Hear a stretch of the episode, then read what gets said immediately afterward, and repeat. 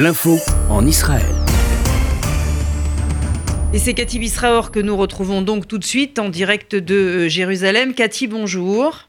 Bonjour Paul. Alors c'est un journal qui est préparé avec Laurence Goldman qui éventuellement vous interrogera également euh, en ce qui concerne donc cette actualité israélienne. Alors d'abord Cathy, expliquez-nous comment les choses se sont embrasées si soudainement. Hier nous étions au bord d'une guerre. Oui, hier nous étions au bord d'une guerre, une guerre euh, qui a entre parenthèses euh, débuté euh, le Shabbat, hein, entre le samedi matin. Et si vous voyez ce qui se passe depuis un an, c'est exactement le même scénario. Cela fait sept fois que le, Hamas et les organisations terroristes qui entourent le Hamas, genre djihad islamique, provoquent Israël, tentent d'aller jusqu'au bord du précipice, jusqu'au bord d'une guerre généralisée qu'ils ne veulent pas, et ils s'arrêtent juste au bord, jusqu'en ils comprennent qu'ils ont été trop loin. Ils arrivent à avoir un accord. Et ce que l'on voit, ce qui s'est passé ces dernières 48 heures, c'est exactement la même chose.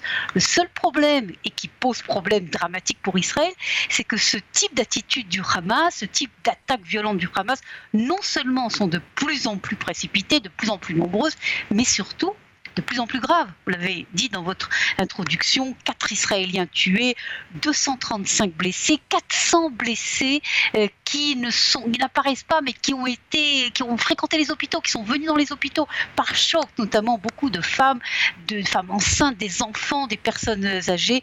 Évidemment, tout ceci crée une situation compliquée pour Israël.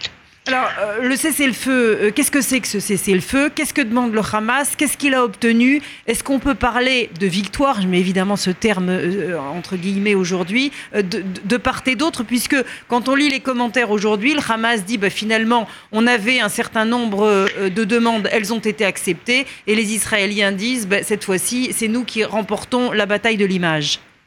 Regardez comme c'est très intéressant. Personne ne parle de cessez-le-feu. Vous avez entendu quelqu'un officiellement dire, euh, communiquer, il y a le cessez-le-feu, il y a la oudna en, arabe? Pas du tout. Euh, en Israël, vous savez comment ça s'est passé? C'est la défense passive qui a dit Aujourd'hui, les écoles réouvrent. C'est ça qui a été annoncé. Il n'y a pas eu une annonce du cessez-le-feu. C'est intéressant. La même chose du côté euh, palestinien. Alors, si on prend euh, le côté du Hamas qui soi-disant disent qu'ils ont gagné, ils auraient bien voulu le Hamas, et c'était leur objectif, d'aller encore pendant quelques jours pour empiéter sur les festivités de l'indépendance. Il voulait 71 ans de l'État d'Israël au milieu, non pas d'une guerre, mais d'une presque guerre. Et surtout, Paul, il voulait l'Eurovision. Il voulait arriver jusqu'à euh, l'Eurovision. Et dans ce contexte-là, ils n'y sont pas arrivés. Et je crois que si on prend stricto sensu ce sujet-là, ce n'est pas un, succès du Hamas, c'est un euh, succès euh, de Benjamin Netanyahu qui a réussi en tapant très fort, parce qu'il faut se rappeler qu'il y a deux immeubles qui sont, qui sont le fief, le cœur, le symbole euh, de, euh, des Palestiniens, le, du djihad islamique et du Hamas, leur, leur euh, bâtiment qui abrite les renseignements, qui a été totalement détruit, et puis également la liquidation de ce responsable du djihad islamique a été éliminé. Netanyahou et Tzal ont choisi de taper très fort pour que le Hamas n'arrive pas à 71 ans, n'arrive pas euh, à l'Eurovision. Parce qu'il faut comprendre, Paul, l'Eurovision euh, euh, en, Israël, c'est pas l'Eurovision en France. Et le Hamas le sait très bien. L'Eurovision pour Israël, c'est un événement, certes un événement spectacle, mais à dimension stratégique. Et le Hamas ne voulait pas donner ce succès à Israël. Et dans ce contexte-là, encore une fois, ils n'ont pas réussi. Laurence euh, Goldman. Oui, Cathy Bisraor, y a-t-il des réactions politiques depuis l'annonce de ce cessez-le-feu en Israël? Énormément de réactions euh, politiques. Encore une fois, il faut faire très attention aux termes. Il n'y a pas eu d'annonce de, de, cesser le feu. Et je crois que c'est pas un détail. C'est pas. Euh, il y a là une signification parce que euh, Benjamin Netanyahu ne veut pas qu'il cesse le feu parce que si un cessez le feu, ça veut dire qu'on négocie avec le Hamas. Et c'est bien ça le message. On négocie pas avec le Hamas ici. On parle avec l'Égypte, que les Égyptiens se débrouillent avec le, le, Hamas. Alors au niveau des réactions politiques, il y a énormément de réactions politiques. Il faut comprendre qu'on est dans un gouvernement intermédiaire, que qui n'est pas encore formé et peut-être que tout était possible. Et donc on entend beaucoup de critiques contre Benjamin Netanyahu, notamment du parti Carol Laval, le parti qui, euh, qui, a, euh, qui, a, qui, qui, était face au Likoud en disant que c'est une sorte de capitulation euh, du Likoud qu'il aurait été, que Benjamin Netanyahu aurait été jusqu'au bout. On entend également certaines critiques au sein du Likoud comme Guy Sa, qui est un des responsables qui est dont on sait qu'il vise le poste de Benjamin Netanyahu. Ceci dit, la grande majorité de la droite israélienne et du Likoud soutiennent Benjamin Netanyahu, il faut le dire d'une manière très claire, soutiennent Benjamin Netanyahu d'avoir arrêté aujourd'hui cette affaire. Et comme l'a dit le Premier ministre, j'ai pas arrêté pour euh, arrêter totalement, pas du tout. C'est un arrêt pour continuer un peu plus tard. Et je crois que toutes les cartes sont ouvertes. Il faut voir ce qui se passera au lendemain euh, de des fêtes de l'indépendance et surtout au lendemain de l'Eurovision pour voir comment euh, cette situation qui suffit encore une fois d'une étincelle pour que ça reparte une fois de plus, dans quelle direction cela va aller. Cathy, est-ce qu'il n'y a pas euh, ce matin un peu d'amertume au sein de la population israélienne de voir que finalement le Hamas est toujours en place et donc susceptible de mener de nouvelles attaques contre les habitants du sud d'Israël?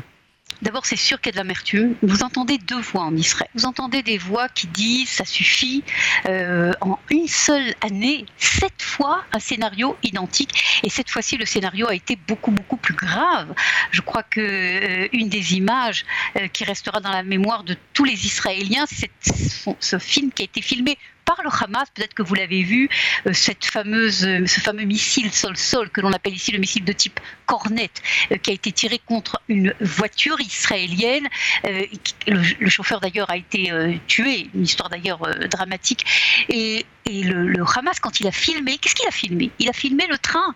Au-dessus de cette voiture, il y avait un pont et le train qui passait, qui dessert Tel Aviv et tout le sud du pays. Comme pour dire, vous voyez, le train, il était là, on aurait pu le toucher, le train. Mais non, on a touché la voiture, mais demain, on peut toucher le train. Cette image-là, si vous voulez, restera certainement ancrée dans la mémoire des Israéliens. Et donc, il y a beaucoup d'amertume. Finissons-en avec le Hamas. Mais je crois qu'il faut se rendre à l'évidence. Jusqu'à aujourd'hui, c'est possible que les choses changent maintenant, mais jusqu'à aujourd'hui, Benjamin Netanyahu a choisi une stratégie de ne pas faire tomber le Hamas. Faire tomber le Hamas, c'est pas très compliqué. Vous prenez l'Égypte, le Qatar, l'Arabie Saoudite et certainement euh, les Américains qui soutiendront, et le Hamas aurait pu euh, être déjoué avec le soutien de l'autorité palestinienne. Mais la plupart des commentateurs, et notamment à gauche de l'échiquier politique israélien, ont dit Benjamin Netanyahu ne veut pas faire tomber le Hamas parce qu'il comprend que s'il fait tomber le Hamas et pour mettre Mahmoud Abbas à sa place de retour dans la bande de Gaza, ça veut dire des négociations avec Mahmoud Abbas, avec l'autorité palestinienne, ça veut dire des négociations et des concessions territoriales importantes euh, en Judée et Samarie, et ça Netanyahu n'en veut pas, et donc il a préféré jusqu'à présent euh, euh, faire face à, à ces drames que provoque le Hamas tous les quelques semaines, tous les quelques mois en Israël. Encore une fois, étant donné que cette fois-ci, ça a été beaucoup, beaucoup plus grave, je viens de raconter ce qui s'est passé avec cette fameuse affaire du train, il est possible que Benjamin Netanyahu, c'est pas sûr, mais il est possible que Benjamin Netanyahu, dans les semaines, dans les mois à venir, change de, de politique et décide bel et bien de s'attaquer au Hamas, qui n'a pas fait euh, jusqu'à présent.